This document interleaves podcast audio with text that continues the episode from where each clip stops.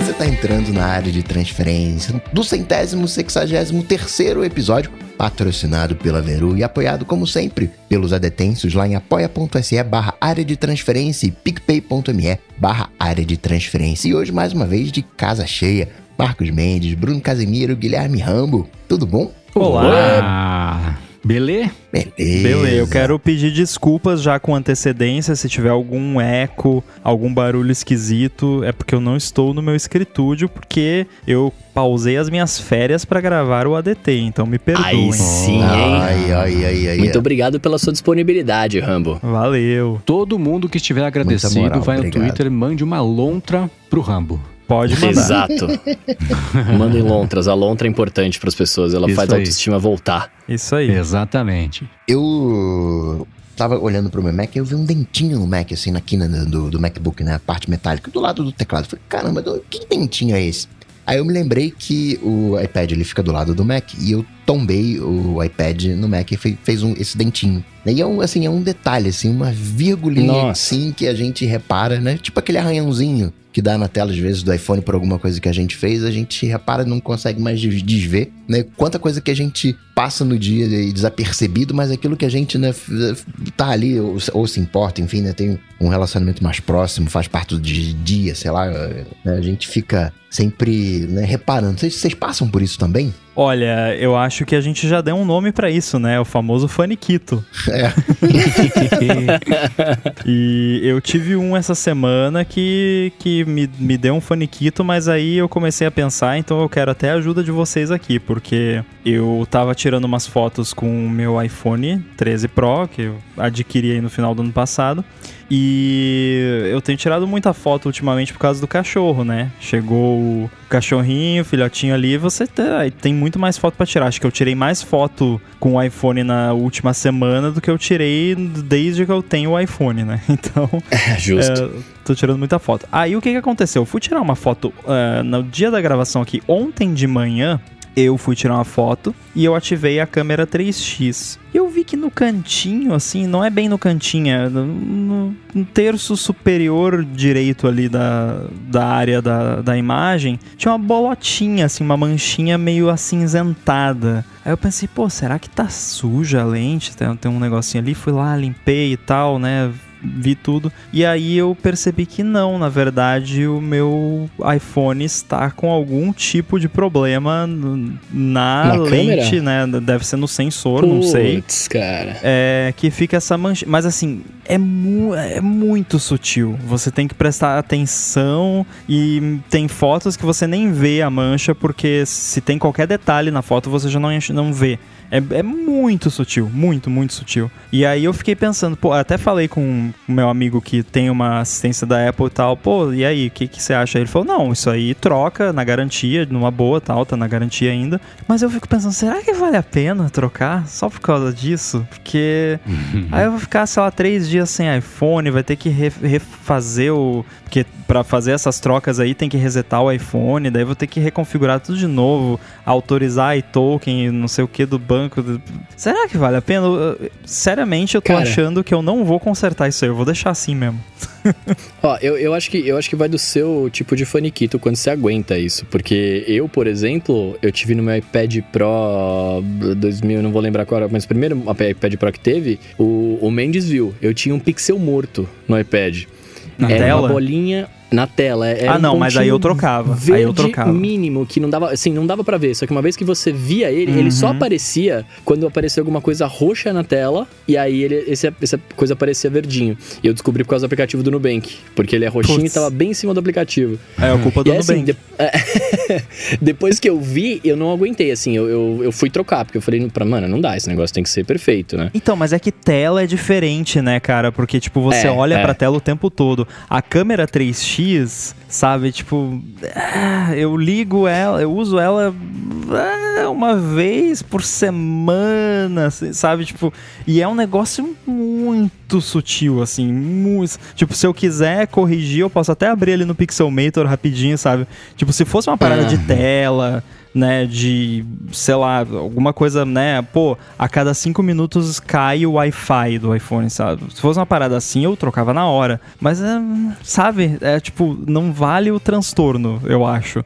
E assim, claro, de novo, né, eu sou uma pessoa que eu troco de iPhone quase todo ano e tudo mais, então no- normalmente eu não vendo o iPhone, eu dou pra alguém, então não é uma parada que tipo, pô, daí eu vou querer vender o iPhone ano que vem, vou ter que explicar que tem essa parada, sabe? Tipo, não Uhum. faz dife- tanta diferença, então eu acho, eu acho que eu vou deixar assim mesmo.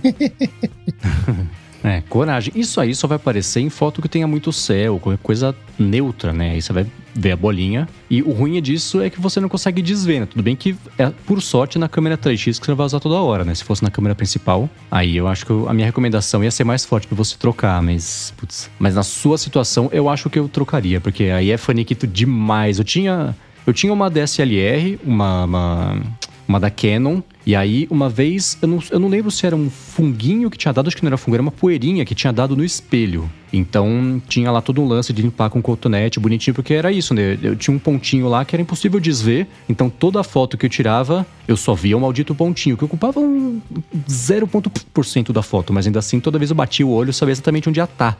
E aí começou a me irritar, mas por sorte deu pra limpar sozinho, né? Não precisei de garantia, nada. Foi um cotonete e muito cuidado e eu consegui resolver o problema. Ah, Não é vamos esse o caso, ver. né? Eu tenho quase um ano pra de- decidir ainda, então não tem pressa.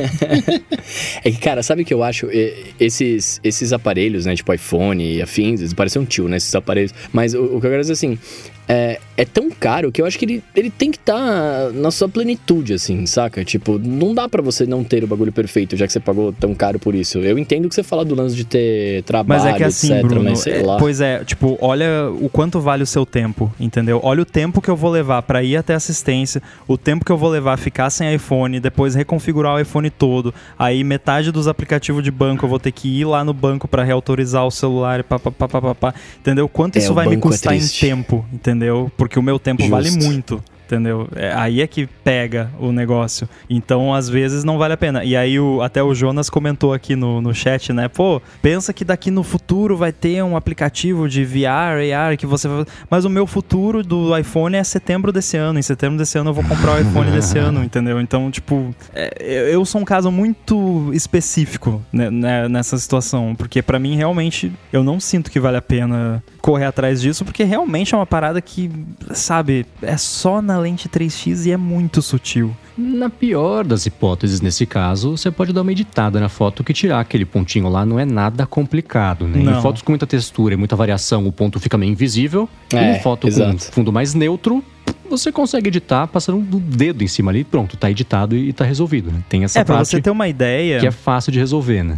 Eu acho até que eu mostrei pra vocês é, que eu só percebi quando eu tava. Eu fui tirar uma foto do cachorro, eu acho até. E aí a câmera bateu na parede. numa parede cinza que tem lá em casa. E aí, tipo, eu vi porque tava com fundo cinza, todo meio uni- uniforme, aí deu pra ver. Mas assim, tipo, hoje eu fui tirar uma foto do, do mar aqui, que, eu- que dá pra ver aqui, e já não dava pra ver, porque tipo, tinha céu, tinha mar, tinha um monte de. tinha folhagem na frente, então É, eu, eu posso. A gente pode botar uma foto de repente aí no, nas notas do episódio pro pessoal julgar. Boa. Agora, Bruno, tô vendo aqui o, a imagenzinha, né? Quem tá acompanhando ao vivo também tá vendo a imagenzinha. Esse fone aí tá meio diferente. É. Cara, posso falar um negócio? Eu tô arrependido de não ter comprado antes esse fone de ouvido. Eu tô muito feliz com ele, cara. Muito feliz. Eu, eu, pra, pra quem não, não tá vendo, né, e só tá ouvindo, eu ganhei de presente da minha, da minha esposa os AirPods Max. E, cara, eu achei animal. Eu achei animal. Eu fui uma vez na loja da Apple e reclamei que não cabia na minha cabeça, né? Falei, puta, ele abre no máximo e não cabe e tal. É, e aí ela me deu e eu fiquei usando um tempo, velho. eu nem per- às vezes eu nem percebo que ele tá que ele tá preso aqui, saca? Que ele tá, tá colocado em mim. É muito confortável, velho. É confortável, o som é bom, ele funciona bem o microfone, é, a redução de ruído é, é muito da hora. A, a coroa digital, quando você vai mexendo no volume, é muito da hora, é muito smooth, assim, sabe? Tipo, eu achei maravilhoso isso aqui, velho. Achei maravilhoso. Aí, bem-vindo. ao Nada é de clube. satisfação quanto arrependimento retroativo, né? É, Exatamente. tá ligado? A única coisa do, do AirPods Max que me, me assusta, mas aí o Ramo tenha mais tempo e talvez ele vai, vai saber dizer, é a redinha em cima que eu acho que é muito frágil. Cara, isso é uma daquelas coisas, assim, que. Que nem eu falei do lance do Face ID semana passada, né? Que quando é novidade, Aham. todo mundo fica, ó, mas isso vai estragar em cinco minutos, não sei. Cara, eu tô com o meu aqui, acho que faz quase um ano que eu, que eu tô com ele, ou talvez até mais. E a redinha tá de boa. E, e eu uso ele bastante, assim, quase todo dia, pelo menos uma horinha ali eu uso ele. Então. E eu, assim, eu não sou uma pessoa que cuida absurdamente das coisas. Eu já botei ele em mala, já botei ele na mochila. Hoje, por exemplo, eu trouxe ele pra cá na mochila ali amassado com um monte de coisa e tranquilo, sabe? No- A Firme e redinha forte. tá perfeita ainda, não tem nenhum rasgo, nenhum amassado, nada. É, é a única coisa, porque, e é o que eu tô falando, né? Como eu não tenho, eu acabei de adquirir, faz três dias que eu tô com ele, né? É, eu só fico na bad por achar que talvez ela seja frágil, mas aí você falou, né? Tipo, cara, de repente não é, né? E o bagulho tá funcionando É, super bem pra eu- você, funciona. Eu acho assim, é aquela coisa, né? Se fosse uma parada que estraga muito fácil, a gente já saberia, né? Porque qualquer coisinha Com da certeza. Apple que. Ainda As mais um pessoas teriam parada da falado. cara dessa, né? Um fone caro desse. Redgate. Exato, é. É, Netgate. o Webgate, se a galera tivesse ah, vendo isso acontecer, por isso que eu sempre falo, né? Espera o negócio dar problema pra você se preocupar, né? que nem o lance do SSD lá, que n- até hoje não aconteceu com ninguém, né? Tipo, é que Sim. nem uma choradeira na internet, uma- ai, mas a redinha, não sei o quê. alguém já estragou a bendita da redinha? Não. Então pra que se preocupar, né? Assim, é, é por isso que as pessoas têm que fazer terapia, né? Tipo, fica se preocupando com a redinha do negócio que você nem sabe, porque você acha que o negócio vai estragar, daí você fica. Não, é que no- em minha defesa aqui, é que no meu caso, eu, eu quando eu tô em casa, o outro, meu outro fone antigo, né, os Beats, eu deixo ele sempre em cima, preso no, no tripé do microfone, né? E aí eu fico, ele fica apoiado com essa, com essa parte aqui em cima. Aí o meu medo era de tanto ficar apoiando, e como não é uma cabeça que é redonda, é um negócio que é todo ondulado, né? Você fala, ah, cara, vai que eu fico deixando aqui muito tempo, ele deforma a rede, alguma coisa do tipo. Mas é só também não fazer isso, né? Só eu guardar de outro jeito, então tá tudo bem, tá ligado? Ah, mas você vai ficar muito feliz de saber que eu penduro os meus AirPods Max num suportezinho de fone e a e redezinha. não dá nada? A redinha fica deformada lá quando ele tá pendurado e não acontece nada. Fica Que horas lá maravilhoso. pendurado.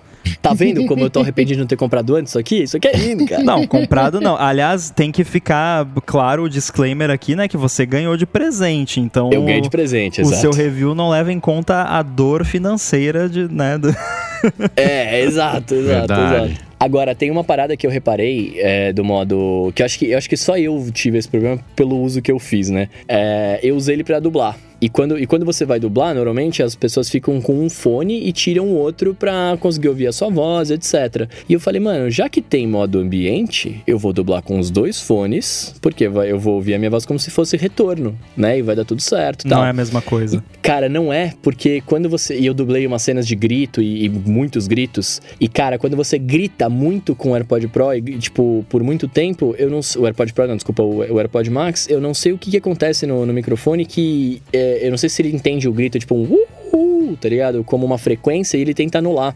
E aí, tipo, às vezes eu dava uns gritos e ele fazia, tipo. Eu não sei, ele dava um bug que eu falava, mano, o que aconteceu? Então, eu já percebi isso, a- acho que até comentei aqui, por exemplo, às vezes, eh, se eu tô de AirPods Pro, AirPods Max, tanto faz. Aí, tipo, eu tô com a minha direita virada pro lugar onde fica o telefone. E aí o telefone toca e ele tá em modo cancelamento de ruído, parece que ele temporariamente meio que ativa o modo ambiente ali naquele lado. Que É estranho, né? eu acho que eles meio que fizeram a parada, até por questão de segurança, tipo, você tá andando na rua, vê um carro buzinando e tal. É, certos sons mais estridentes, ele meio que deixa passar pra você conseguir perceber. E ao mesmo tempo, também, quando você tá em modo ambiente, certos sons muito altos, ele dá uma abafada pra né, não estourar ali no, no seu ouvido. É. O, o que eu faço com o modo ambiente é assim, quando eu vou fazer alguma videoconferência, alguma coisa usando os AirPods, seja o Pro, seja o Max, eu ligo o modo ambiente porque daí eu consigo escutar a minha voz naturalmente, como se eu estivesse conversando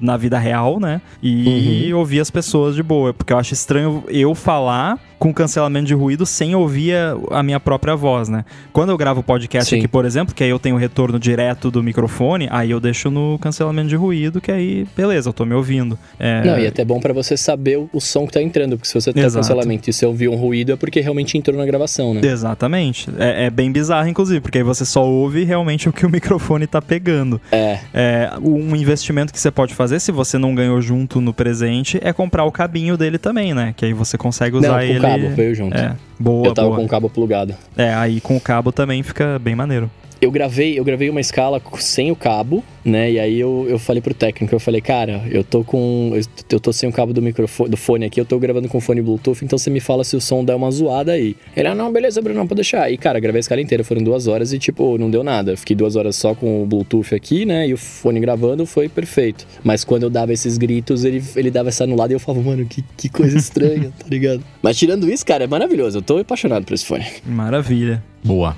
E partindo para os follow-ups, na verdade, isso aqui é um, um follow-self né, do Rambo, que ele deu um, um teaser, né, não foi nem um spoiler na semana passada, que ia falar sobre o Google Domains. Pois é, eu falei que eu ia contar porque a gente tava ajudando alguém que tava em dúvida sobre pagar ou não lá pro Google Workspaces e tudo mais. Aí eu lembrei dessa história que eu já queria ter contado aqui. O Google tem o serviço Google Domains lá de registro de domínio e eu nunca tinha sido cliente deles, eu sempre preferi registrar os meus domínios na Hover, hover.com, que faz propaganda em vários podcasts, não no ADT, mas poderia. É, mas aí teve uma época quando abriram aqueles domínios diferentões lá, .dev, .design, .app e tudo mais, que só a única opção que eu tinha para registrar uns domínios que eu queria era no Google Domains. E aí eu fiz isso, fui lá, registrei, usei, assim, eu tenho muitas contas de Google, mas eu tenho a conta, a minha conta do Google, que é a minha conta pessoal, que é onde eu tenho o YouTube Premium, essas paradas todas. E nessa conta eu registrei lá no Google Domains os domínios que eu queria. Acho que foram uns quatro domínios. Eu tenho um problema com registro, eu já falei aqui, né?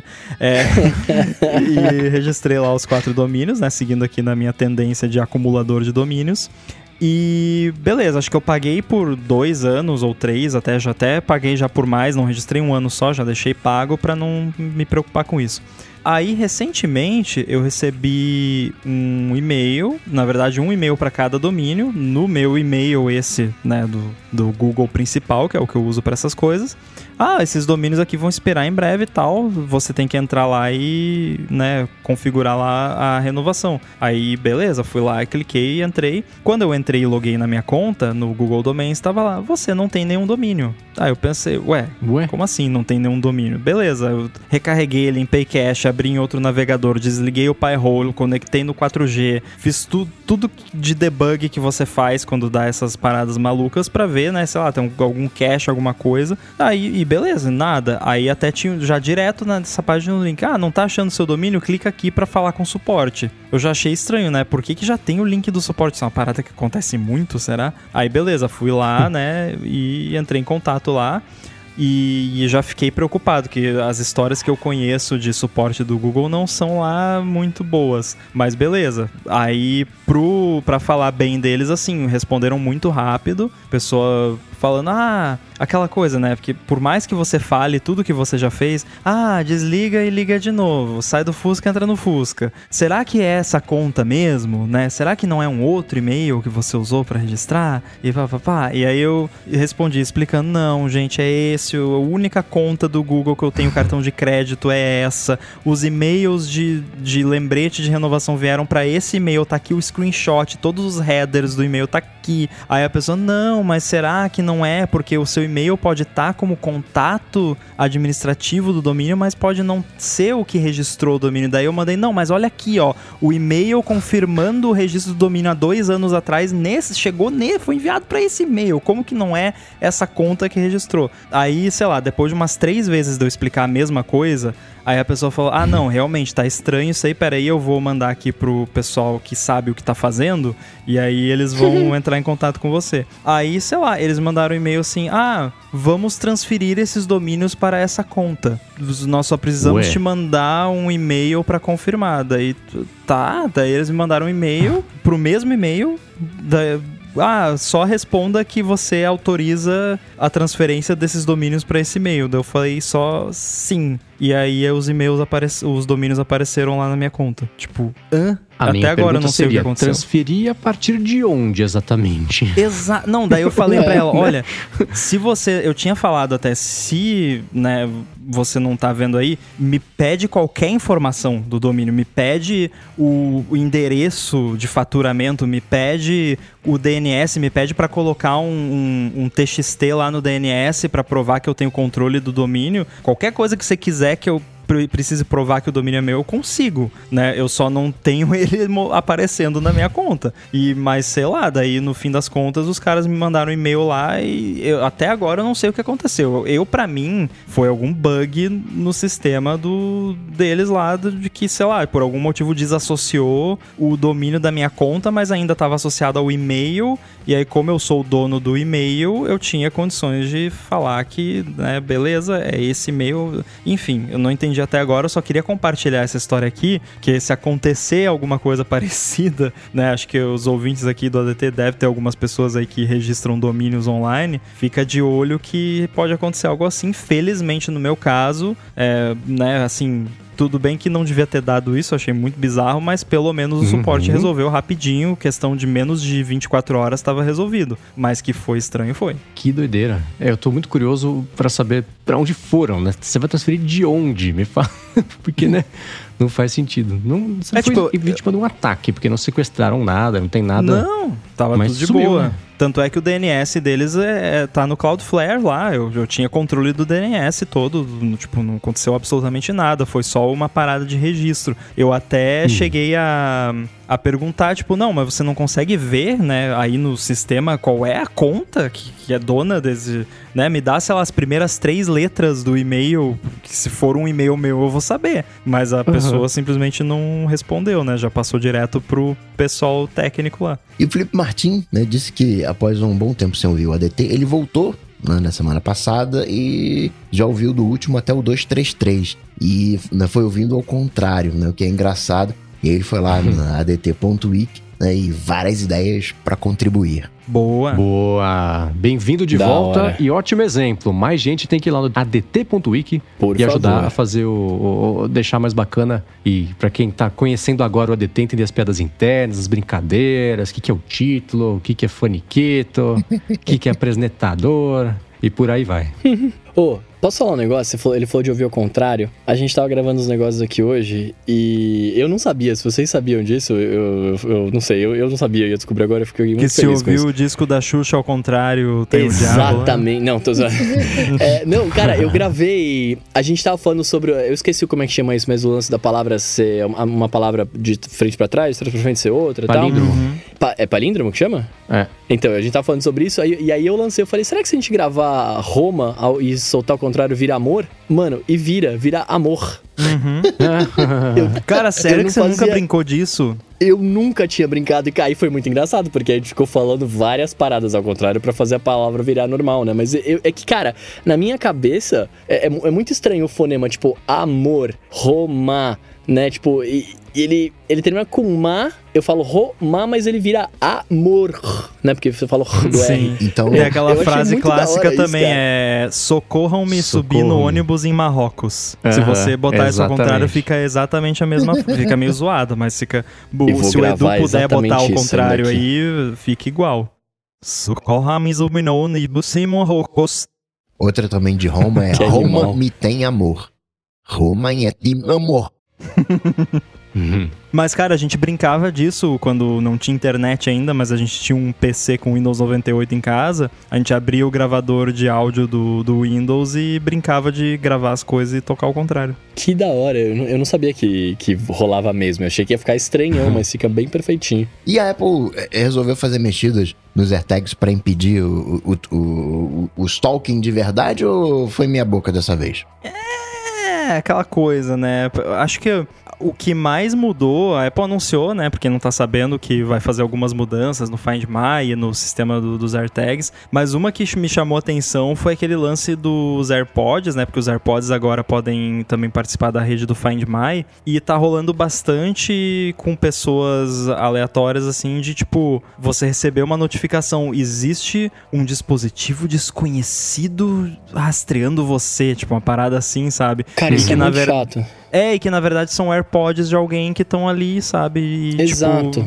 não tem nada de maléfico, é só alguém que esqueceu os AirPods perto de você e, e ele fica te Não. alertando. E aí ele ainda fala, tipo, dispositivo desconhecido, como se fosse É, uma e- e parada, vo- nossa, né? E eu vou falar mais, não é nem um dispositivo de desconhecido. O AirPods da minha namorada fica junto com ela na bolsa e, cara, ele, ela fala que tem alguém me seguindo. E eu fico, meu Deus, mano, que tá- não tem ninguém seguindo a gente. O que não faz o menor Não, comigo- sentido, porque se ela tá perto, o iPhone dela tá perto, de- não deveria entrar nesse modo, né, de perdido, porque teoricamente isso só acontece quando o dispositivo do dono tá longe Tá longe, da exato. parada. né, Mas enfim, a Apple falou que vai consertar isso, né, Pra não ficar, né, porque tem muita gente se assustando à toa, Uhum. porque na verdade tem ali um par de AirPods que alguém deixou ali e aí aparece lá que tem um dispositivo desconhecido rastreando a pessoa. É, o jeito que essa mensagem tá escrito é péssimo, especialmente nesse momento que tem a maior polêmica sobre as pessoas serem rastreadas indevidamente. Então, a frase tava lá das coisas, e assim, e eu recebo toda hora esse alerta por causa dos AirPods da Larissa, e ela recebe também por causa dos meus AirPods. Então fica trocado, a gente fica junto e, e vai pra lá, vai pra cá. Então fica aparecendo isso, e, e falar que é desconhecido é pior ainda. Porque né, o sistema deveria saber reconhecer que, que são Podia AirPods. aparecer o nome, né? Não, É, tipo, então. só, ó, O- o tem nome AirPod, já- tem uns AirPods aí perto de você que não são seus. Isso. Só isso. né? É. AirPods desconhecidos já seria Que é um muito problema menos não maléfico. reconhecido, sim, né? que seja, né? É, mas ah, eu- isso aconteceu na quinta-feira, né? Tá vendo só? Hoje que estamos gravando na quinta-feira não aconteceu nada, né? Não tem como enganar a maldição Pois da é. quinta-feira, que ela pode virar sexta-feira. Então tem isso. Mas na semana passada, na quinta-feira, a Apple anunciou esse. Foi um pacote de mudanças. Isso que esbarrou um pouco no que a gente comentou aqui, que foi meio de mudanças cosméticas e de PR, mas que pode ajudar a desfazer essa impressão de que, de que os AirPods podem ser usados para o mal, e de fato podem ser, né? Mas É, eu, eu achei curioso o alerta, né? Uma das coisas é, ah, quando a pessoa for configurar AirPods novos, vai aparecer um alerta hum, que falando assim, ó, gente, não Você use falou isso para o AirPods. mal, isso é cri... Ops. Bom, os AirTags. É, não, vai aparecer um alerta, falar, ó, isso aqui pode ser, é crime em vários países e vamos repassar para a polícia se precisar. Então fique esperto. Não Então, use isso, para isso- rastrear alguém de forma indevida. Isso é a parada mais besta, que a maioria das pessoas deu risada, mas isso eu acho que é uma das medidas mais eficazes, porque não é a questão assim de falar, ai, ai, ai, tá errado, mas é tipo, ó, a gente sabe quem é você, isso aqui tá ligado à, à sua conta, e se você fizer coisa errada com isso aqui, a gente vai entregar pra, pras autoridades.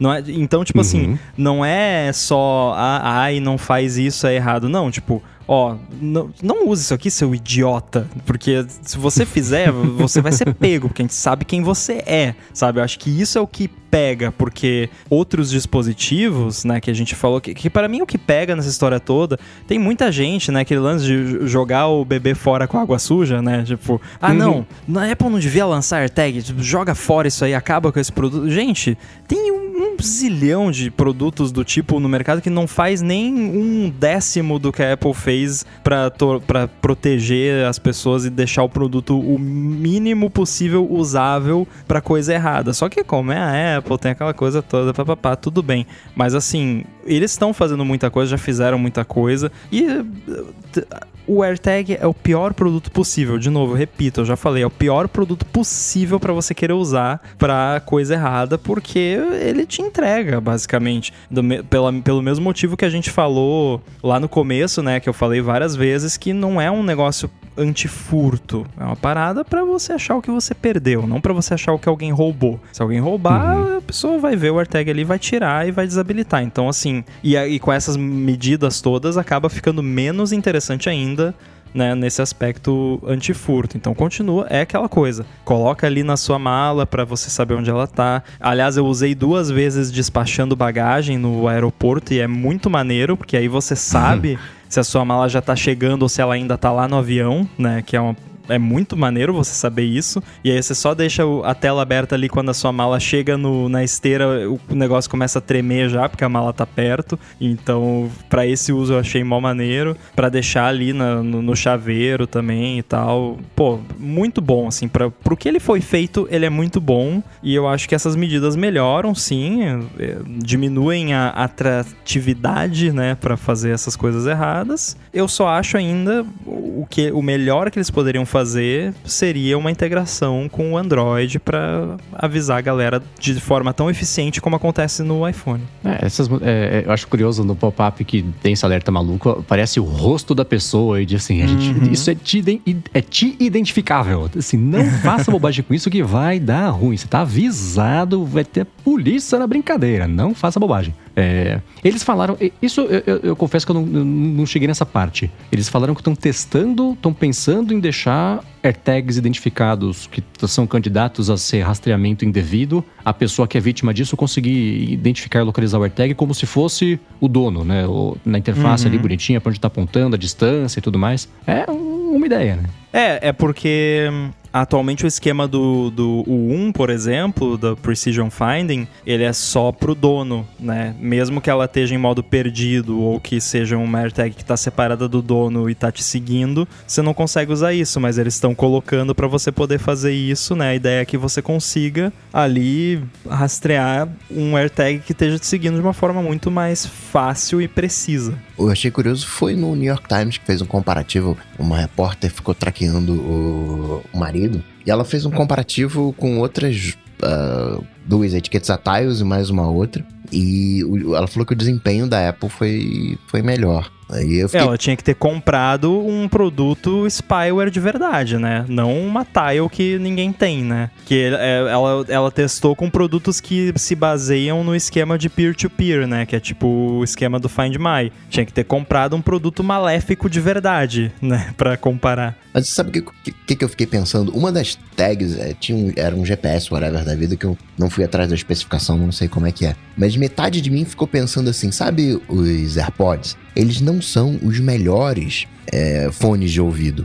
Se a gente falar de mania profissional, se a gente falar do stalking profissional, né, que seriam esses equipamentos. Mas talvez esteja acima da média dos tiles da vida. É, tá, é, é, eu só penso que é- é, isso virou um problema porque tem- entrou no, no- no- no- no conhecimento popular que tem uma coisa barata lá fora, aquela conversa que todo mundo já sabe, né? os asteriscos todos, que dá pra fazer isso, configurar rapidinho e, e- e funciona bem. Tem o lance da rede toda que funciona, que era a melhor rede da Tile lá, que era é, é- é- é menos eficiente pra você localizar e ter a rede de verdade de, de pessoas é, é, passando informação umas pras outras ali até chegar no dono do negócio. E de novo, é o único produto desse tipo que avisa a pessoa que está sendo perseguida, né? Uhum. Então a percepção é que, nossa, olha só, tá tendo muito mais gente perseguida agora por causa do AirTag. Não, é que essas pessoas estão sendo avisadas. Se você estiver sendo perseguido por um TIE ou por um GPS, whatever da vida, como disse o Coca, você não vai saber, então não vai virar notícia, né?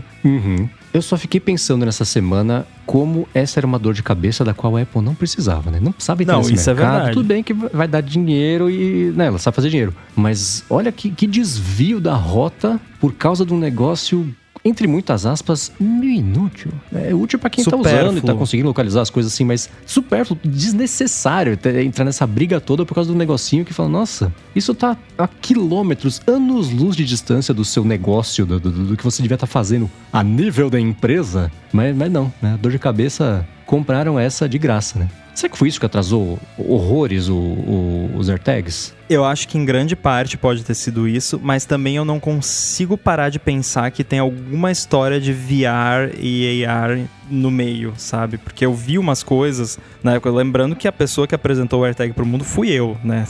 não, não, não é nenhum exagero isso, que eu fui a primeira pessoa a reportar que a Apple tava trabalhando em alguma coisa do tipo. E eu vi algumas coisas que indicam que tem uma pegada de AR nesse negócio. Que, sei lá, você vai usar AirTag como marcador de posição de alguma coisa, pra, sabe? Tem alguma coisa de AR nesse negócio que a Apple não anunciou ainda porque não lançou o headset ainda. Claro que não precisava ser AirTag, não precisava ter Find My, podia ser outro, né? Enfim. Mas eu, eu não consigo parar de pensar nisso, que todo esse esquema do, do chip 1, do Ultra Wideband, que ela não usa pra praticamente nada ainda, tem alguma coisa a ver com, com a estratégia de realidade aumentada. Essa não é a forma final dele ainda. Pode ser. Agora, não é só o, o Bruno que tá de coisinha nova. Tô sentindo um Chegou o cheirinho momento aí. que todos nós três aqui, que passamos a semana toda f- não falando sobre isso, evitando de falar sobre isso pra falar no DT, estávamos esperando. Muito bem. Sim, pô, finalmente estou aqui com o meu MacBook Pro de 14 polegadas M1 Max. Estou Aê. gravando nele hoje. Me perguntem o que vocês querem saber, eu conto tudo. É monstrão, é avassalador, performance bruta, um caminhão descontrolado. Tem Dark Me Mode? atropelou E a aqui. bateria? Tem Dark Mode. Cara, é.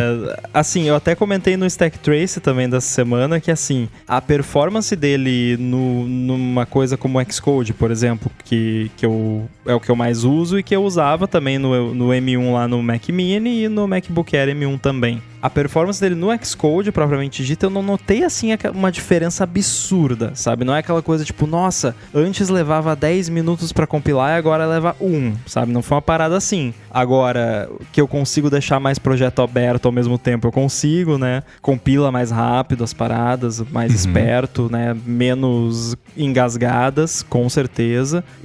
Ele performa muito melhor em, em certas coisas que usam muitos núcleos. O Xcode é uma delas. O, um lugar que eu vi uma diferença que eu não esperava é no Adobe Audition, que eu uso para editar o, o Stack Trace, para aplicar efeito, para fazer processamento lá, salvar o arquivo, tudo, tudo que você faz de processamento no Adobe Audition ficou muito mais rápido nessa máquina. Não, assim, é uma coisa que eu não imaginava, que eu não, sei lá, pra mim não me parece uma coisa muito paralelizável, né? Que, sei lá, não sei, ele divide o arquivo de áudio em pedacinhos e, e faz um pedaço em cada núcleo, não sei como é que funciona. Eu sei que ele usa os núcleos e, e ficou mais- bem mais rápido. É, o- e, e a diferença eu acho que eu senti mais até agora foi principalmente relacionada à memória RAM, porque o meu MacBook Air tem 8 GB de RAM, o, o Mac Mini tem 16 e esse que eu comprei aqui tem 32. Nossa. Então, né, pra poder ficar ali com um monte de coisa aberta ao mesmo tempo, sem que ele fique suspendendo, né, os apps que estão em background, faz uma bela diferença. Agora, é, eu sempre volto a essa pergunta porque é uma coisa que eu presto muita atenção. E o teclado? Você notou qualquer tipo de diferença? ma- Pra mais, pra menos? Zero? Ah, você não gostou do teclado que eu já sei que você falou que testou lá na loja. Cara, é é curioso esse teclado assim. Eu primeiro eu, eu gostei, tipo, não não vi nada de errado nele, mas eu não sei explicar direito esse teclado, porque ele realmente é diferente. Ele ele não é igual ao do MacBook Air M1, ele é diferente.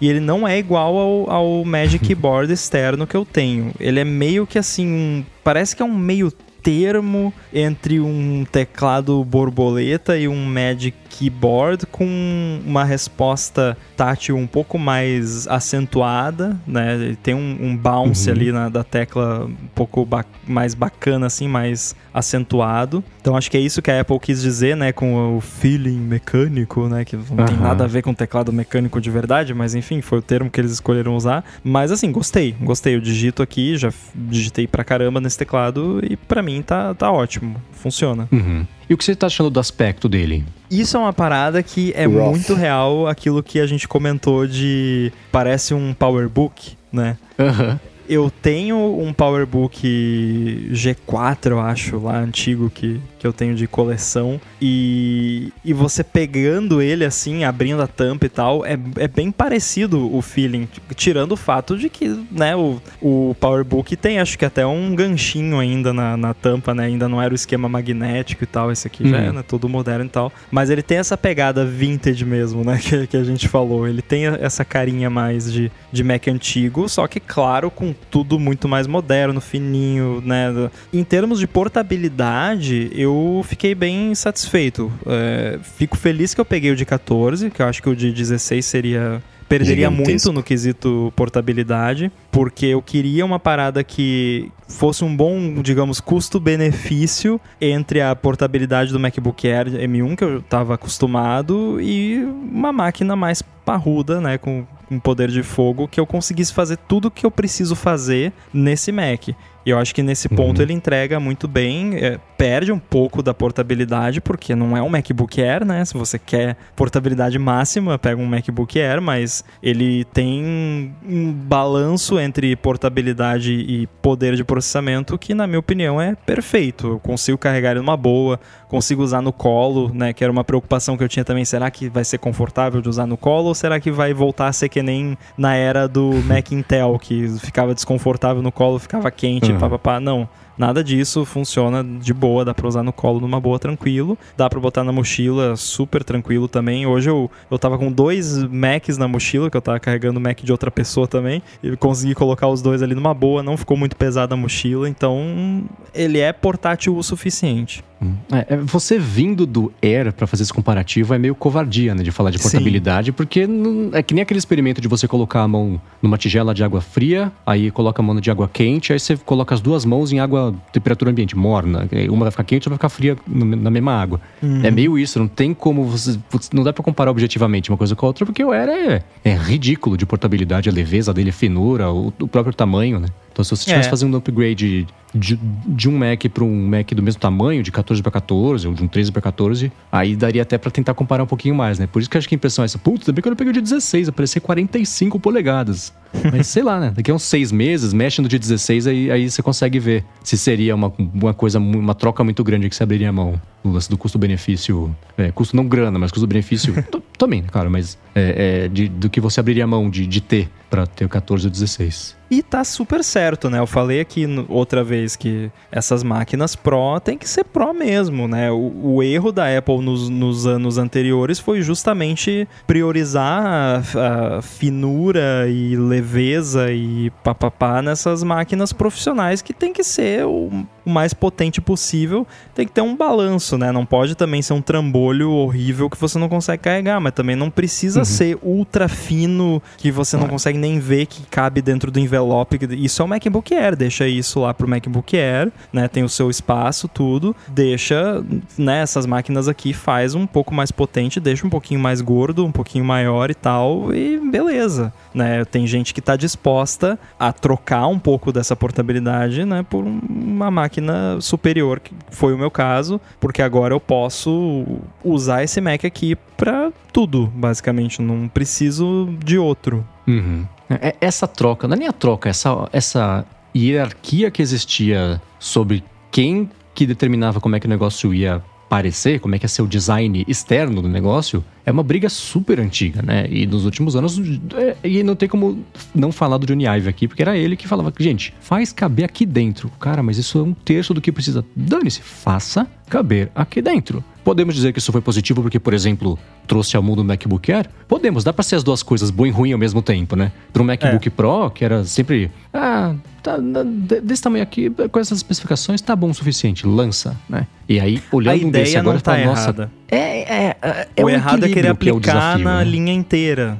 Exatamente. Então, em alguns funciona, em alguns não. É achar esse equilíbrio de até onde vale a pena ou não. Porque você olha agora para esse computador e fala, cara, onde estaríamos se tivessem trocado essa prioridade e priorizado o desempenho há cinco anos, né? Tudo bem que É. talvez eu tivesse pronto o projeto do M1, t- tá, mas dessa hipótese aqui, que, uh, que se- ignorando a cronologia, imagina que loucura, onde que ia estar agora se, se tivesse sido mais cedo um pouco dessa troca de não precisa tudo ser tão mais fino, e se você precisa abrir mão disso para ser mais potente, vamos nessa, né? Não precisa voltar a ser aqueles laptops que eram do, do tamanho de um tijolo de grossura, mas meio centímetro dá, vamos lá, melhor para todo mundo. Não, é assim, o, o Mac.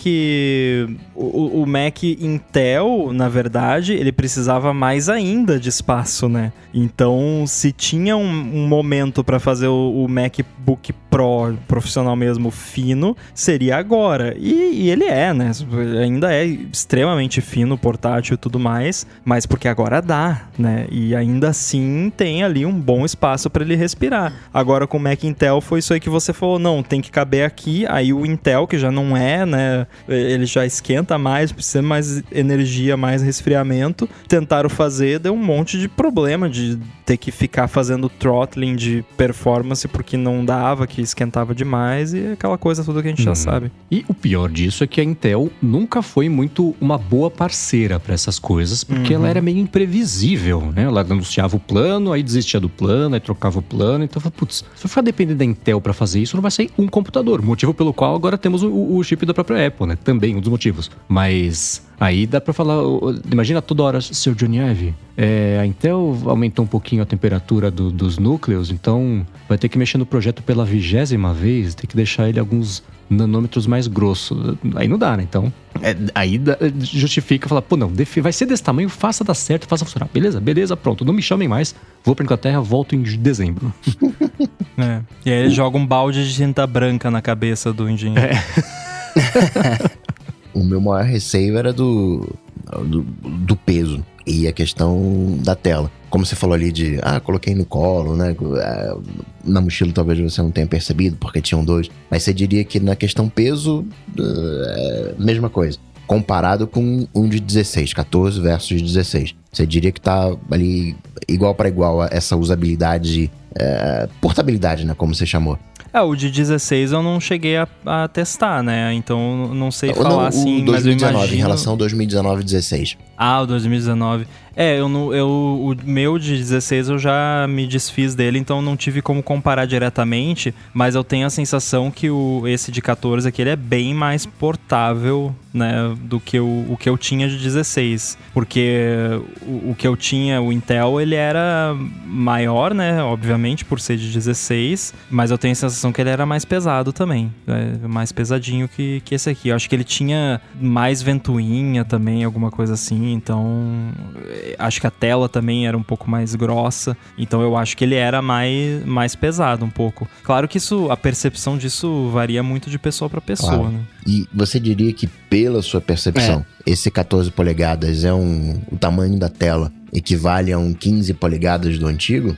Eu acho que sim. Eu, eu, eu não sou muito exigente, assim, com o tamanho de tela, né? Tanto é que eu trabalhei bastante no MacBook Air de 13 ali, tranquilo, né? Tudo que eu precisava fazer eu conseguia fazer numa boa na tela menor. Mas eu sinto uma diferença boa e um aumento de espaço considerável entre o de 13 e esse de 14, por exemplo. Então eu diria que dá pra comparar até porque, pela resolução que ele vem padrão ali, que já, já é aquela que aumenta um pouquinho a área útil da tela, é um espaço bom, dá, dá para trabalhar numa boa. É aquela coisa de, ah, antes cabiam, sei lá, três telas lado a lado, agora tá cabendo três e meia. Ah, quando eu tava editando as propriedades, tinha, sei lá, 15 linhas, agora tem 17. Aqueles pequenos aumentinhos. É, exatamente. É, por exemplo, agora que o, o layout mais ou menos da tela aqui que eu uso pra gravar o ADT, ele tá bem parecido com o que eu usava lá no meu monitor externo 4K lá grandão e não tô sentindo nada muito pequeno, tá tudo num tamanho adequado. Então, eu diria que espaço de tela é suficiente, claro que de novo, né, cada pessoa tem ah, eu eu sei que eu sou uma pessoa bem de boa assim com isso. Eu n- nunca exigi muito espaço de tela porque eu geralmente tenho uma coisa de cada vez só na tela. Eu Não tenho costume de fazer muita. ficar com um monte de coisa ali. Geralmente no máximo é uma coisa de um lado uma coisa do outro, né? Eu vou fazer mais uma pergunta de teclado, tá? Manda ver. O cara que não sabe trocar de assunto, mas é, é, é curiosidades. O- Você tá estranhando o fato dele estar inteiro num retângulo preto, ao invés de ele ser colocado no, no alumínio, aquele esquema que era o unibody? Sabe, o- a, a área do teclado é inteira preta, né? Não é mais o- a parte Sim. de alumínio, né? Ou não? Só eu prestei atenção nisso também. Então, é, eu acho que ela- é, eu acho não, é alumínio também, né? Só que é um alumínio anodizado preto, suponho, né? Hum. Não sei se nem sei esse o termo, mas enfim, é, com certeza é alumínio porque ele até é condutor e tal. Mas não, não, as- até porque eu não, né? Você também não, acho que ninguém que tá escutando aqui também, né? Eu não fico olhando pro teclado, né? Então, mas assim, quando eu olho pra ele, eu acho, eu acho bonito, né? O, Boa. a única coisa é que. Só que também isso pode até ser uma vantagem, né? O fato dele ter esse fundo preto, essas sujeirinhas às vezes que cai ali, você vê mais fácil, né? Por é ser preto. verdade, eu Mas por um lado. Contraste Isso é... anti-migalha. Exato! Então, por, por um lado é até bom, que aí você vê ali um negocinho ali, você já limpa, né? Não fica acumulando.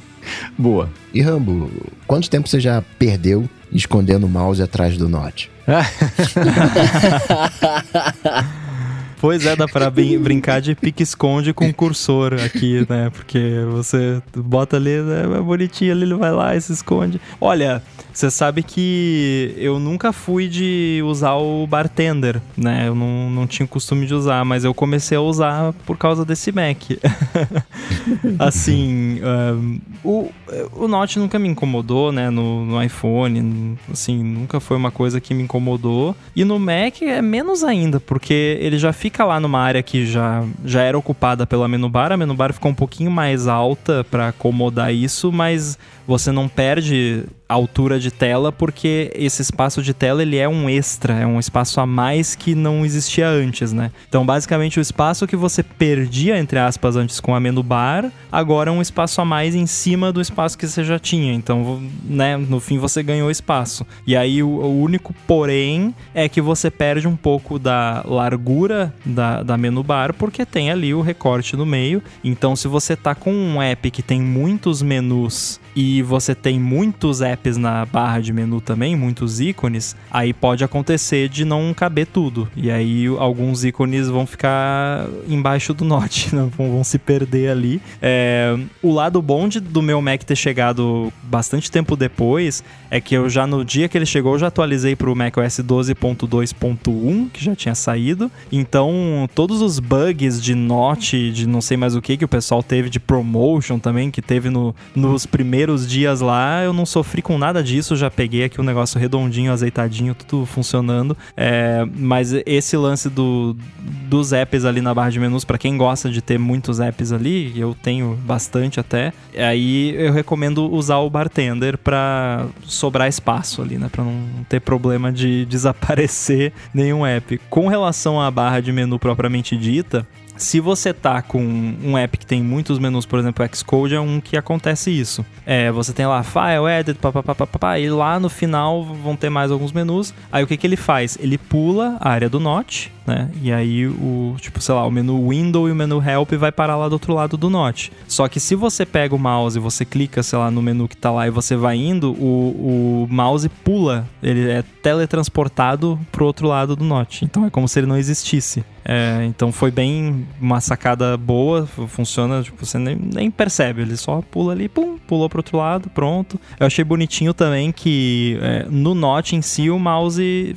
fica escondido atrás dele, mas nos cantinhos da tela de cima que são arredondados, o mouse segue o, o arredondadinho da tela, se você bota o, o Uhum. cursor lá. Então eu achei bonitinho isso, achei um detalhe interessante. Não é como se o canto fosse reto, ele dá né, o cursor segue a curvinha ali do, da tela, achei bonitinho. E o promotion. É que você já tava com os dois pés no promotion em todo o resto da linha de produtos, né?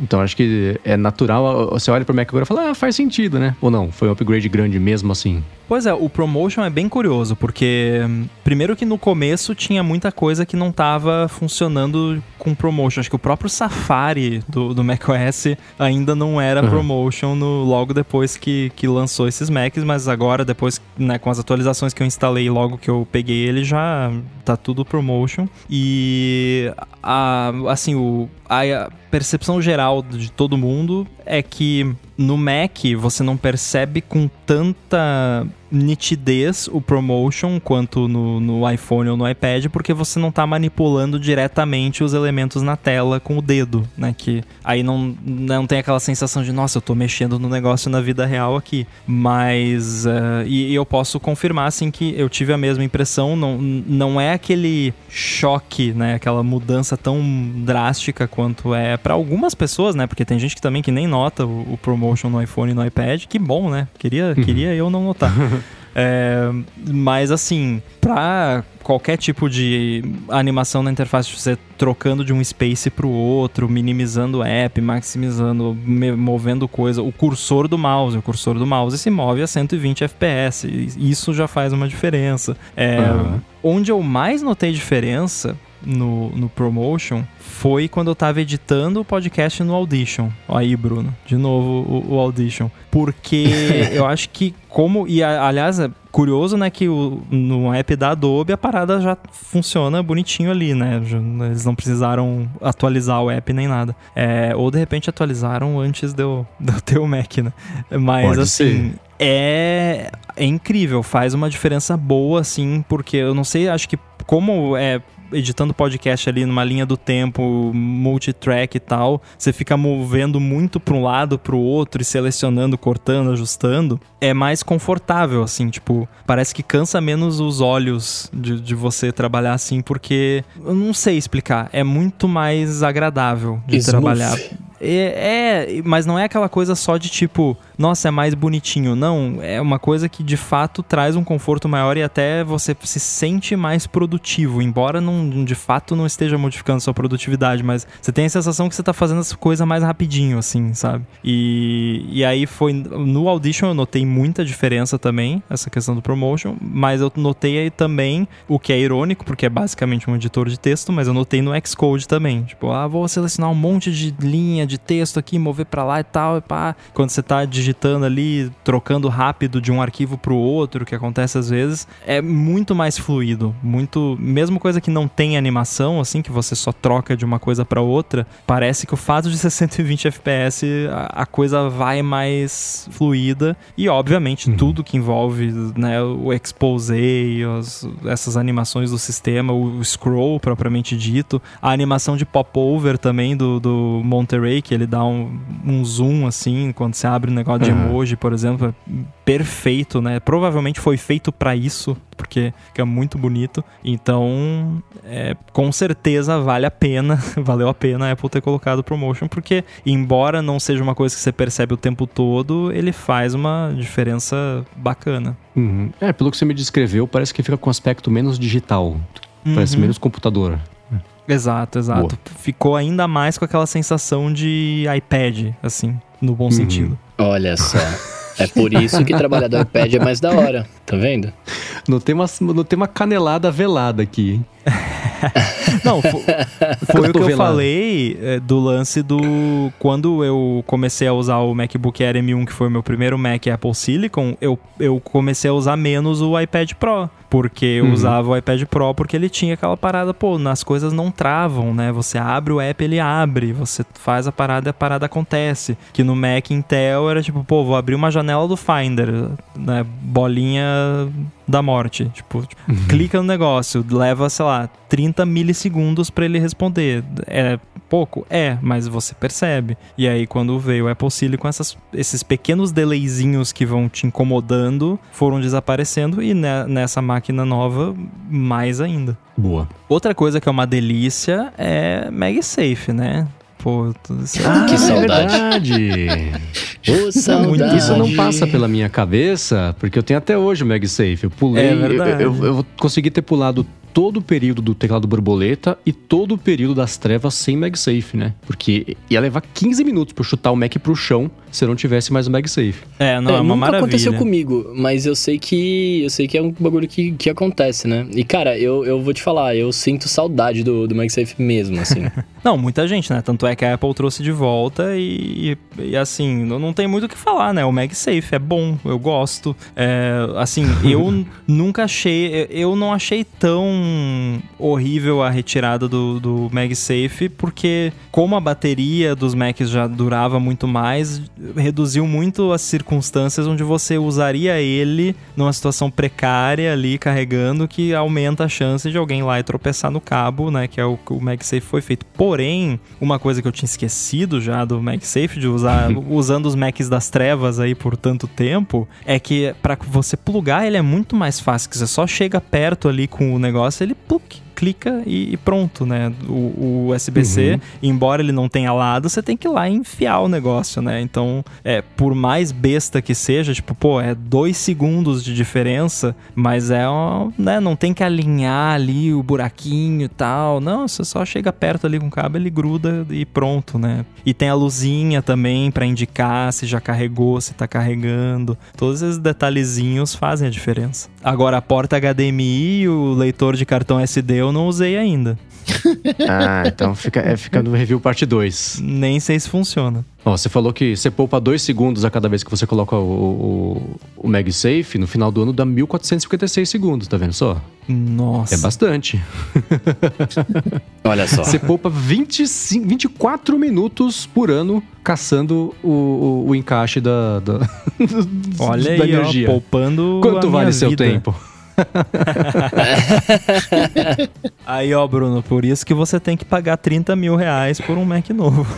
Tá vendo só? Pra poupar 20, pra poupar um episódio de Friends de duração, de, de, de ficar caçando o espaço da bateria. Bom, a seguir a gente vai falar sobre o possível evento de março, mas antes disso, a gente vai agradecer o patrocínio da Veru, assinatura de cafés especiais que está oferecendo um desconto especial para os ouvintes do ADT. A Veru procura por pequenos produtores de cafés especiais por todo o Brasil e envia esses cafés para os assinantes uma vez por mês, sempre junto de uma surpresa que harmoniza bem com o café do mês. Então já teve goiabada, chocolate, rapadura. Esse mês veio um alfajor de doce de leite. E o mais legal é que você pode escolher o tipo e a quantidade de café que você quer receber. Dá para escolher o grão torrado, dá para escolher para receber ele já em pó, para receber em cápsulas, né, para usar nas maquininhas de expresso também. Você tem total controle sobre a sua assinatura. Os cafés vêm também sempre com uma explicação sobre qual é o produtor, a região, a pontuação, a altitude, variedade, as características e, e tudo mais. E a promoção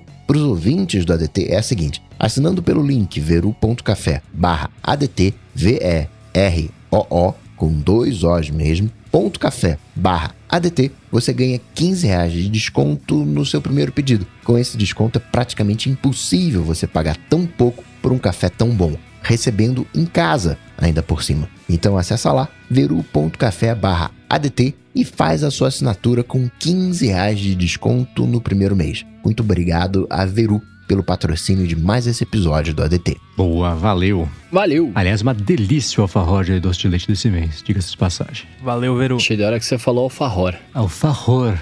Sou fresco, pela Barcelona também. Barcelona. Barcelona. Tá rolando aí uns papinhos pro dia 8 de março, né? Que seria o, o suposto evento da Apple. A Apple tá devendo algumas coisas, né? No sentido que ela falou, ó, dois anos, Mac tudo é, M1. Então a gente pode imaginar né, um, um, um iMac né, de 27 polegadas, talvez aí um, um iMac Pro ou não. Mas o- o, o que mais que a Apple poderia apresentar, né? o que, que a Apple está devendo que ela poderia apresentar nesse evento de 8 de março. Cara, acho que a gente pode começar falando dos, dos Macs, que é o que tá menos evidente até pra mim o que pode acontecer. Porque cada dia que eu acordo e abro o Feedly pra ver as notícias do dia, tem um rumor diferente, contraditório, que cancela outros rumores diferentes e contraditórios do dia anterior sobre que Mac, que tipo de Mac, o que, que vai chegar nesse evento. Ah, faz uns meses ela, ah, vão ser dois Macs mini, um Pro e um não Pro. Aí depois virou, não, vai ter um iMac de 27 polegadas, mas ele pode ser um iMac Pro também. Então, a- o iMac vai virar só um, mas tá saindo estoque do iMac, porque tem uma... Tá uma zona. Então, eu não sei nem o que esperar de Macs, o que vai tornar o chute de bola de cristal bem interessante quando a gente vai fazer isso daqui uma ou duas semanas. Mas... O que, que vocês acham que faz mais sentido ela lançar nesse evento, falando de Mac especificamente? Olha, eu acho. Eu, eu- primeiro eu achei estranho a possibilidade de Macs de entrada com chip M2, né? Que seria o sucessor do M1, seria com núcleo A15, né? Em vez de o núcleo A14. Mas aí pensando bem, como que a Apple começou o M1? Começou com os Macs de entrada, né? Então eu acho Uhum. que meio que ela vai seguir essa pegada de lançar a geração nova do processador nos modelos mais de entrada e lançar a versão Pro, Max, whatever, depois com os modelos Pro. Então eu acho plausível um- uma atualização do MacBook Pro, aquele modelo básico de entrada de 13 polegadas, sem grandes alterações no Mac Sem em note. si, s- sem notch, é, mas com o chip M2, porque assim, a diferença de performance, assim como nós vimos no A15, não vai ser absurda. A principal melhoria que veio com o A15 não foi nem de performance, foi de eficiência, né? Então, Uhum. melhor vida útil da bateria, um pouquinho de performance também, mas assim, pouca diferença na prática. Então f- faz algum sentido rolar isso. Eu acho que vai vir um Mac Mini de entrada com M2. E eu acho que vai vir também um Mac Mini topo de linha com M1 Pro e ou Max que viria para substituir o modelo Intel do Mac Mini que a Apple ainda vende, que é aquele modelo topo de linha que a galera usa como servidor e tudo mais. E uhum. eu acho que viria um talvez um iMac não Pro grande com chip M2, talvez, não acho muito provável, mas eu acho bastante provável que venha uma versão Pro do iMac, aí de quantas polegadas, não sei, maior do que o de 24, com uma opção M1 Pro, M1 Max, né? Que é estranho, tipo, pô, mas o modelo de entrada lá, entre aspas, baratinho, tem o, o M2, mas o M2 não é melhor que o... Não, mas é o M1 Pro, o M1 Pro, o M1 Max, né? Então não é outra parada, né? Então, eu acho possível. Acho que essa linha que eu falei aqui me parece Mac demais pro começo do ano, mas ao uhum. mesmo tempo a gente sabe que esse, essas máquinas estão vindo em algum momento, a gente só não sabe se é agora. Parece talvez Mac demais, mas é a Apple trouxe para si a responsabilidade dos chips. E se criticava muito a Apple. Pô, Apple, você tá, tá de lenga-lenga com essa atualização. Então acho que cabe um, o M2 para mostrar, não, tô atualizando. né, Não que vá definir um calendário, mas agora vem a linha, fecha toda a linha de entrada com os M2 e deixa pro final do ano os Pro com o M1 2, né, com os, os M Pro. Meio que fazer essa separação para ter essa atualização mais constante. Ainda que no iPad você não tenha muito esse calendário definido, né? Calendário definido só mais do, do, iPhone. Mas acho que faz sentido sim ter essa. atualizar, ainda que pareça muito, mas atualizar para Apple dizer: ó, eu tô aqui em total controle do chip e eu vou evoluindo mais esse M2. Não pode ultrapassar, ainda que seja, né, pelo que você falou com o seu MacBook Pro no dia a dia, você não perceba a diferença, mas esse M2 não pode ultrapassar o M1 Pro, senão dá bagunça tudo. Não, não, mas não vai ultrapassar, né, Coca? Porque é aquela coisa, é, é A14 para A15, né? Que a diferença de performance em si não é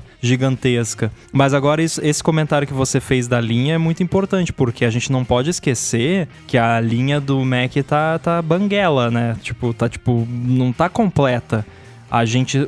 Os únicos Macs Pro de verdade, profissionais mesmo, que a Apple lançou com o Apple Silicon são o MacBook Pro de 14 que eu tenho aqui e o de 16. Ela não lançou um iMac profissional com o Apple Silicon, ela não lançou um Mac Mini profissional, embora você possa usar muito bem, obrigado, né? Os outros, né? O, o iMac que ela já lançou e o Mac Mini que ela já lançou são perfeitamente usáveis para muitas cargas de trabalho profissionais, mas assim, aquele Pro mesmo parrudão, com tudo no máximo, com tudo tudo que você tem direito caríssimo, ela não lançou ainda dessas máquinas. E tem muito profissional que não quer usar laptop, o cara quer um all-in-one ali desktop ou um Mac Mini ou ainda preferencialmente um Mac Pro, que eu não tô nem cogitando aqui, eu acho que isso se vier esse ano vai ser anunciado na WWDC como um teaser pro final do ano, né? Acho que uhum. mais cedo vai ser isso. Então a gente ainda não viu realmente a, o fechamento dessa linha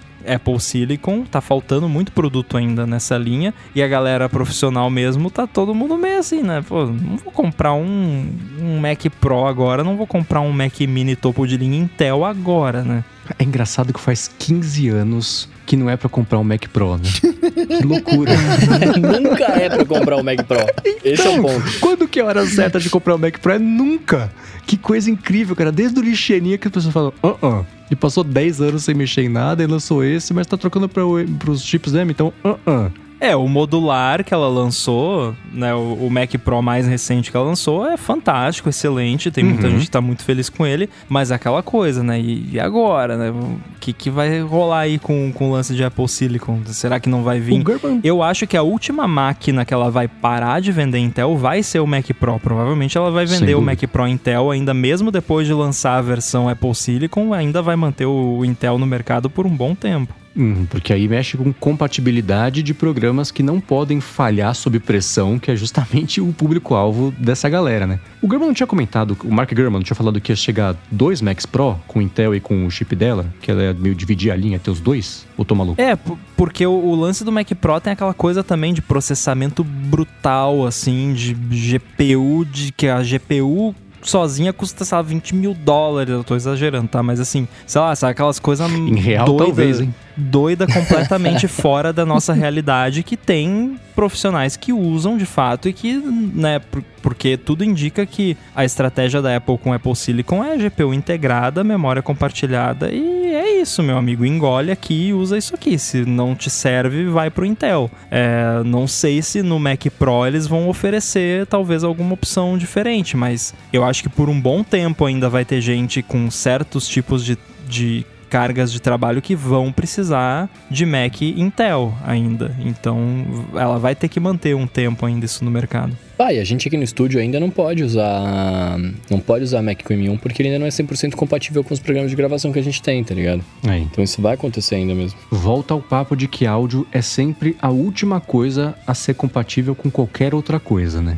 A gente tá falando há umas semanas. Se nem de update de, sist- do macOS pro macOS mais um, a galera consegue fazer com segurança e confiança, que dirá trocar do x86 pra, pra ARM. Mas aí, aí vocês que são mais inteligentes que eu, é, isso não é, não tem nada a ver com a Apple, né? Isso aí é, a- é a- os próprios desenvolvedores dos aplicativos, dos softwares, enfim, que não tem, a- entre aspas, não a vontade de fazer, né? Ah, não é porque não é fácil, né? E- Não e- é, é, por isso que eu falei entre aspas, claro. Porque justamente esses programas de áudio geralmente são mais complicados, assim, tem muita otimização específica para aquele aquela CPU. E aí também às vezes o software de áudio, beleza, o, o Pro Tools já tem a versão, o Audition já tem a versão, mas aí o cara usa 50 plugins. né? Exato. Aí tem um plugin que é um cara lá da Romênia que, que fez há 10 anos atrás, o cara já morreu, o código fonte do plugin nem existe mais, mas a indústria de áudio funciona na base daquele plugin do cara.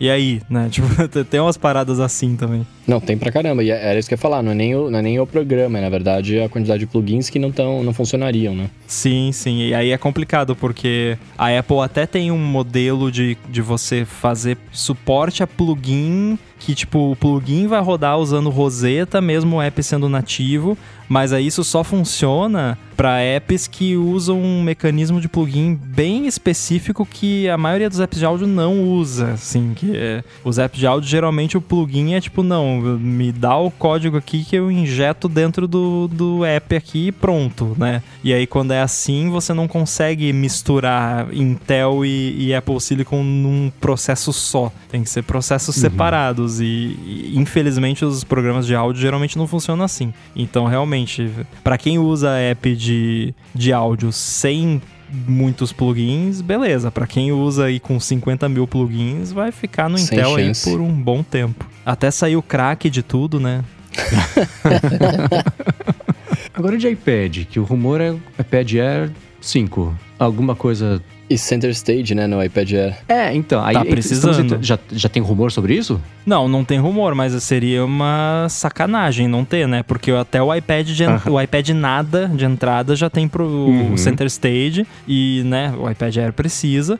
Inclusive eu achei uma afronta o- os Macs não terem, né? O, o M1 Pro e M1 Max não Eu vir. também. Não o tem. iPhone 13 Pro não tem Center Stage, cara. Nossa, eu achei Eu que não isso era ganhei básico. o bola de cristal por causa disso. É. Então você ficou, ficou irritado pelo fato de não ter e pelo fato de ter feito você perder. Só pelo fato de eu ter perdido, não ia comprar mesmo, não fez falta pra mim.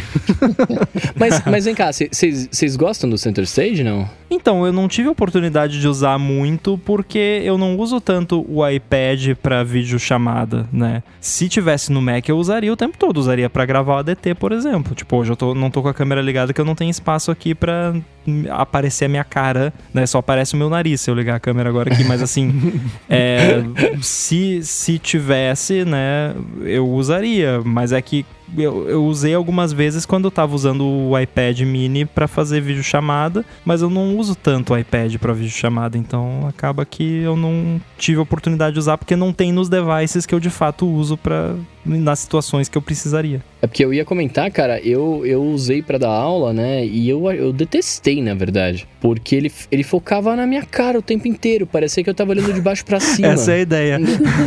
É, não, mas ele é que assim, ele focava de um jeito que ficava só a minha cara mesmo, e eu, eu tava com o iPad perto de mim, porque eu precisava mexer na tela, tava até compartilhando a tela tal. Velho, era muito estranho. Aí eu abria o braço para espreguiçar alguma coisa, ele abria o quadro inteiro para pegar meu braço, né? Aí eu, não, volta, volta, a casa não tá preparada então, pra isso. É que Aí a eu- ideia do center stage é justamente para você fazer um ângulo mais aberto, assim, não, não é tanto para close. E, e eu também já percebi que para você conseguir um ângulo bom de videoconferência com o iPad é difícil, porque a- quando você coloca ele em modo paisagem, a câmera fica do lado, daí se você olha pra tela, você tá- parece que você tá olhando pro lado, ficou horrível, assim, é- é bem difícil. Eu não gostei, não, cara. Agora, J-Phone, será que pintam uma nova, uma nova cor? Tem um papinho que fala, né, de um, de um novo SE, o SE3 com 5G, que super combina, né, uma... Também acho que a gente pode colocar na- nas dívidas da, da Apple, mas o- uma nova cor também seria uma dívida, já que ela fez isso nos anos recentes, ou fica só no, no SE3? Uma dívida até com os investidores, né? Porque eu acho que uma corzinha nova agora dá aquele boost na- nas vendas, né? Que precisa nessa época do ano. Então, sei lá, vai lançar ali o iPhone 13 roxo, né?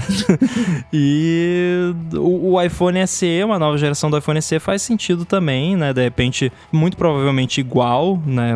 Carinha de iPhone 8 ali, com Uhum. chip A15 e com 5G. Me parece perfeitamente plausível. É, uma corzinha roxa. Depois daquele roxo bonito que a Apple lançou do, do, lá no- do iPhone. Qual que foi a geração? Foi 12, Qual não roxo foi? bonito. Foi o 12? Pô, Acho que foi aquele o roxo 12. lindo que a Apple lançou, no, que durou seis meses na linha, que depois ela já trocou a linha inteira nem tinha mais o roxo de Eu novo. nem lembro, eu nem lembro, foi tão, tão rápido que foi.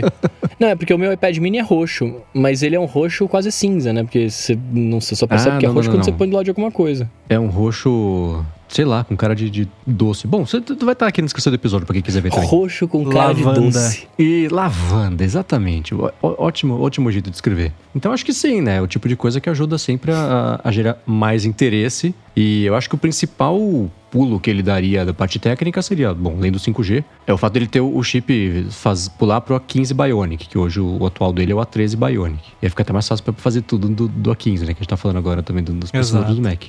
Mas é, o, o que mais me intriga sobre o iPhone SE é a competição entre ele e o iPhone Mini. Sendo que o iPhone Mini é voltado para as pessoas que gostam do, do- desse jeito novo, novo entre aspas, né? Que é o iPhone desde o 10, mas querem o pequeno. E o iPhone SE é para quem ainda prefere não ter o Notch e ter o Touch ID, que aparentemente vai continuar nesse, porque o, o design do iPhone SE 3 parece que vai continuar rigorosamente igual ao que existe hoje em dia. Não vai ter nenhum, nenhuma grande mudança em relação a isso. Eu continuo vendo o iPhone SE da mesma forma que eu vejo ele há algum tempo, que é assim. Ele é o iPhone com todo o poder do iPhone de última geração pra quem não quer nenhuma firula. Tipo, é Uhum. hum, sem firula, sem câmera cheia de firula, sem Face ID, sem frescura, basicamente. O iPhone sem frescura, clássico, mas que você não vai estar perdendo nada em termos de atualização de software. Você vai con-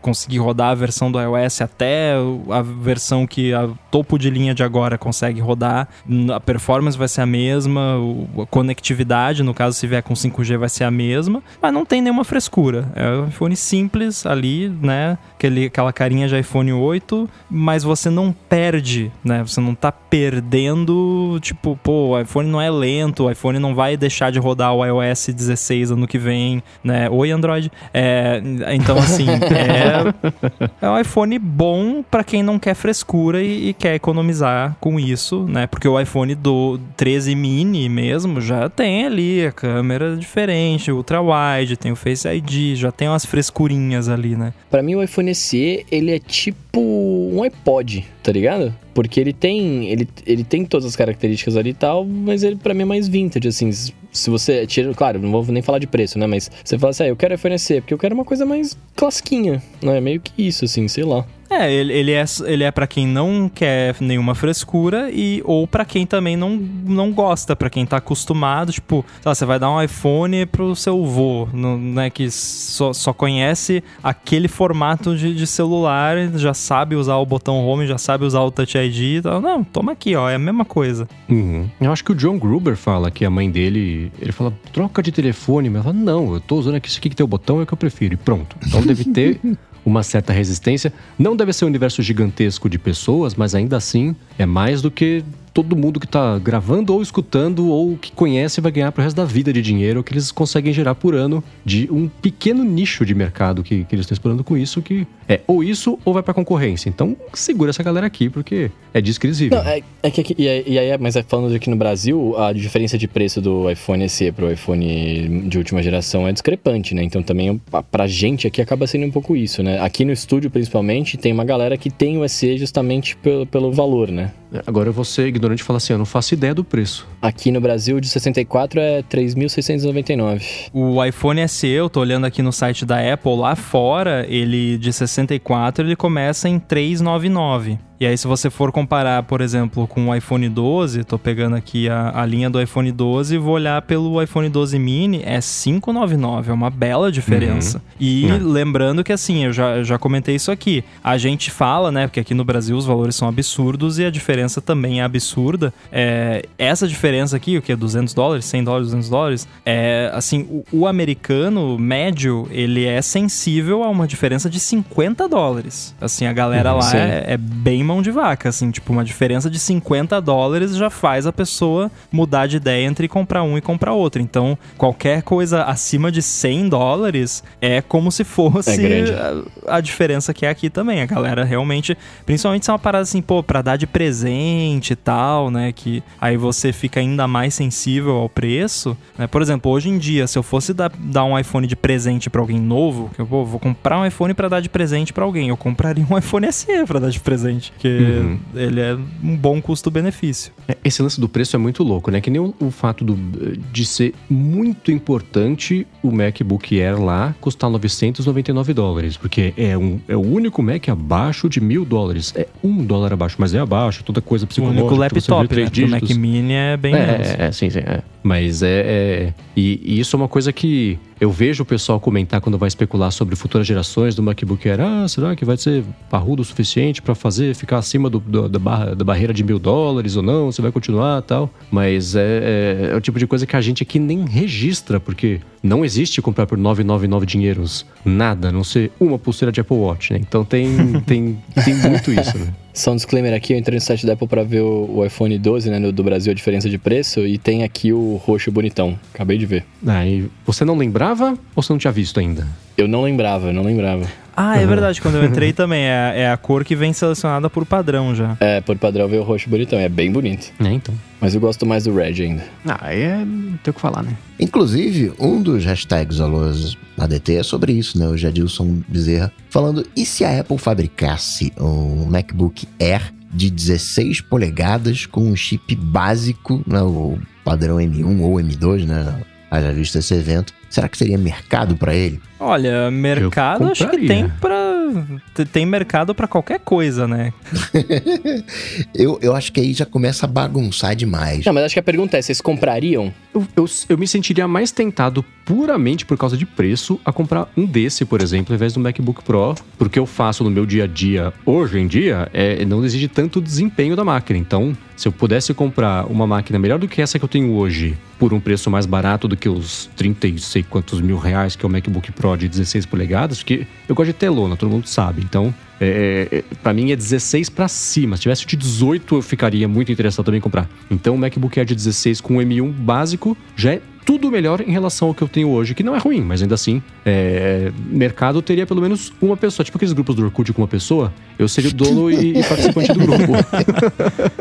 É, eu, eu acho que talvez seja um erro da Apple, ao menos por enquanto, ela dá a entender que é- ela acha que tela grande é só pra profissional, né? Que só o profissional que precisa de tela grande, o que de certa forma é irônico, que eu aqui já falei, né? Eu me considero um usuário pro, né? Por conta de Xcode e, e etc. Mas já não, não sinto que eu preciso de uma tela tão grande, eu consigo me virar com uma tela menor. Agora, tem gente que trabalha com coisas não tão exigentes como o, o Mendes de escrita e, e outras coisas do tipo, edição de imagem, que não, não gosta de tela pequena, que quer uma tela grande. E essas pessoas não são atendidas. Tipo, é um desperdício completo alguém como o Marcos comprar um MacBook Pro de 16 polegadas M1 Pro porque ele não precisa, né? Tipo, ele- a tela grande seria maneira, mas não precisa. Então eu seria totalmente a favor da Apple ter dois tamanhos de MacBook Air na linha,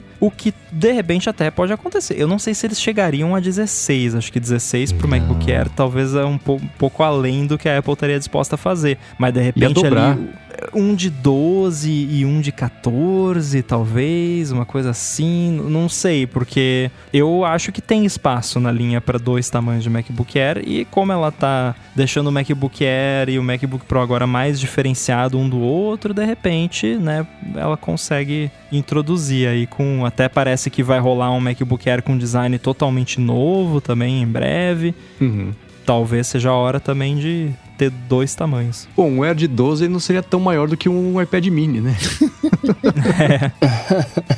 Não fala mal do Pad Mini, ele é o melhor device do Brasil. Com Não certeza. falando mal, não. tem, tem mercado, mas eu olho muito pro iPhone, né? Aquela coisa do iPhone 13, que é a referência, e tem o Mini, né? Tem o. eh, que tem a mesma potência, né? Que eu olho muito como um Air. E tem o iPhone Pro e o, o Pro grandão. Eu acho que tem um, um pouco disso ali no. Acho que esse é o caminho que a Apple tá indo com os MacBooks, né? Ela Tem o Air e tem uh, que é o Mini e tem o, o Pro ali, né? o- um pouquinho maiorzinho. Aí tem ali os 14, t- t- tem o, o 16. Porque senão acho que complica muito. Porque, ah, eu quero um iMac de 27 polegadas, ou a polegada que for, eu quero um iMac grandão, mas eu quero com M1. Ah, não, eu quero com M1 Pro. Fica difícil de atender todo mundo. O sufixo Air nas, nos produtos da Apple é muito estranho atualmente, porque tá, o MacBook Air continua sendo o Mac portátil mais fino, né? Que foi a, a origem do nome, mas o iPad Air, tipo,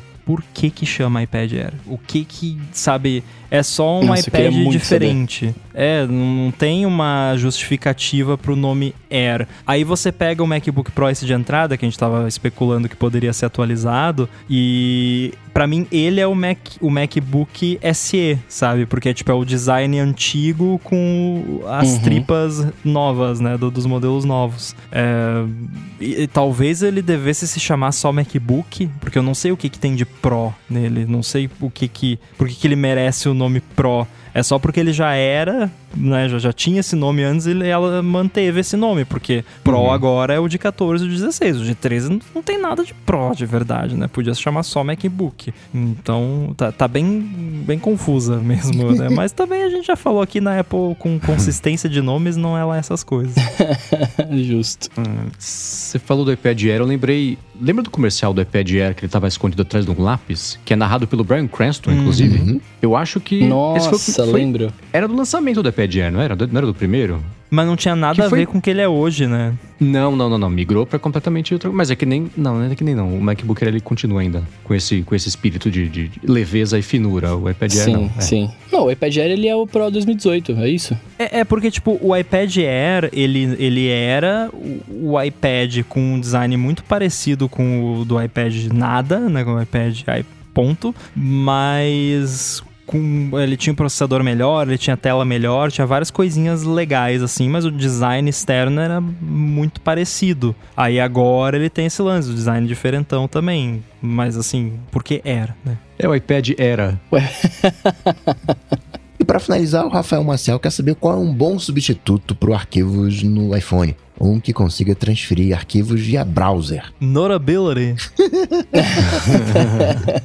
Cara, não vou falar nota- Notability, mas eu vou falar o Documents da Riddle, porque ele tem. Ele é. Ele foi o primeiro gerenciador de arquivos que eu usei aqui no, no iOS, antes de ter o aplicativo de arquivos. Eu uso ele até hoje, e ele tem essa possibilidade de você transferir por browser. Você, nas conexões ali dele, você conecta lá, ele vai te dar um código, você coloca no teu browser e funciona na boa, assim. É, a única coisa ruim é que se você tiver muita coisa lá dentro, quando você trocar de device, ele demora, tipo, horas pra fazer a transferência de tudo. né? Mas até aí, é, outras coisas também vão demorar. Então é só isso o ônus dele. Cara, eu usava lá nos primórdios do iPhone, e talvez vocês vão se lembrar, um aplicativo chamado iFiles. iFile. Nossa, eu E- lembro. E eu fui procurar e ele existe ainda. Ele tá na App Store ainda. Tô vendo aqui, custa R$ 22,90 reais. E o ícone, inclusive, não parece muito diferente do que ele era na época que eu usava. Mas eu lembro que ele tinha um esquema. Você podia botar arquivo lá pelo iTunes, na época, né? Pelo iTunes, mas ele tinha também o esqueminha do web server lá que você acessava no, no browser e conseguia fazer upload pro iPhone. Então também, né? Pode ser u- uma opção, mas eu lembro que eu usava ele e eu tô vendo os reviews aqui e não tão muito bons. Então talvez ele dê uma degringolada. Muito que bem.